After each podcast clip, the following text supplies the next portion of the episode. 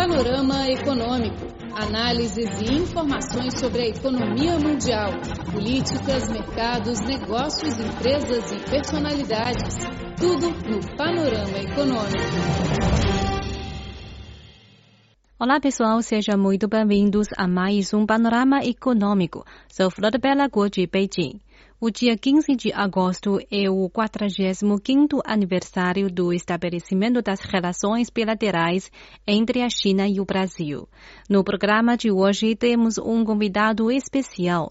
Marcos de Baiva Vieira tem uma longa ligação com a China, de mais de 30 anos. Ainda na década de 1980, chegou ao país pela primeira vez e começou a fazer negócios com os chineses. Naquela época, como ele próprio diz, foi diretor da única empresa brasileira privada a se estabelecer na China.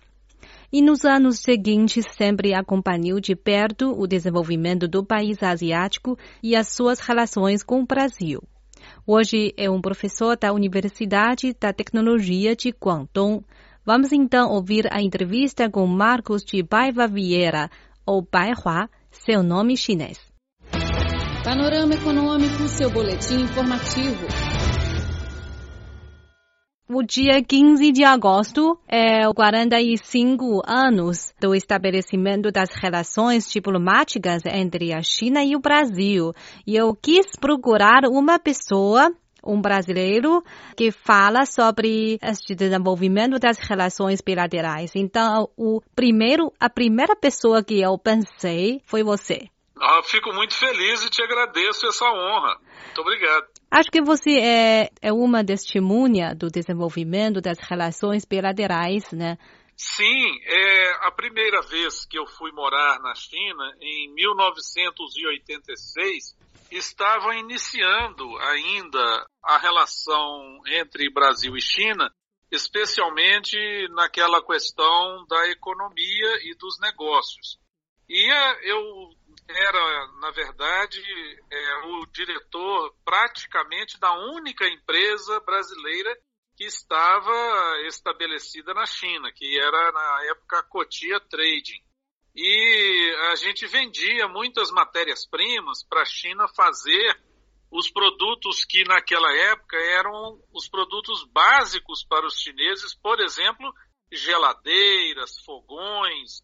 A China estava numa época ainda de início de desenvolvimento antes de partir para esse sistema, né, que é o, a economia dentro de um socialismo com características chinesas. Então eu vi isso acontecer desde o início e eu tenho muito orgulho e muita honra de poder ter participado desse processo é, ao longo desses 32 anos que eu tenho de relações com a China, sabe? Eu vi quando ah, haviam muito mais bicicletas do que automóveis na rua. Eu vi a situação em que as pessoas tinham de ficar em filas com cupons para conseguir comida, para fazer sopa, para tomar a semana inteira.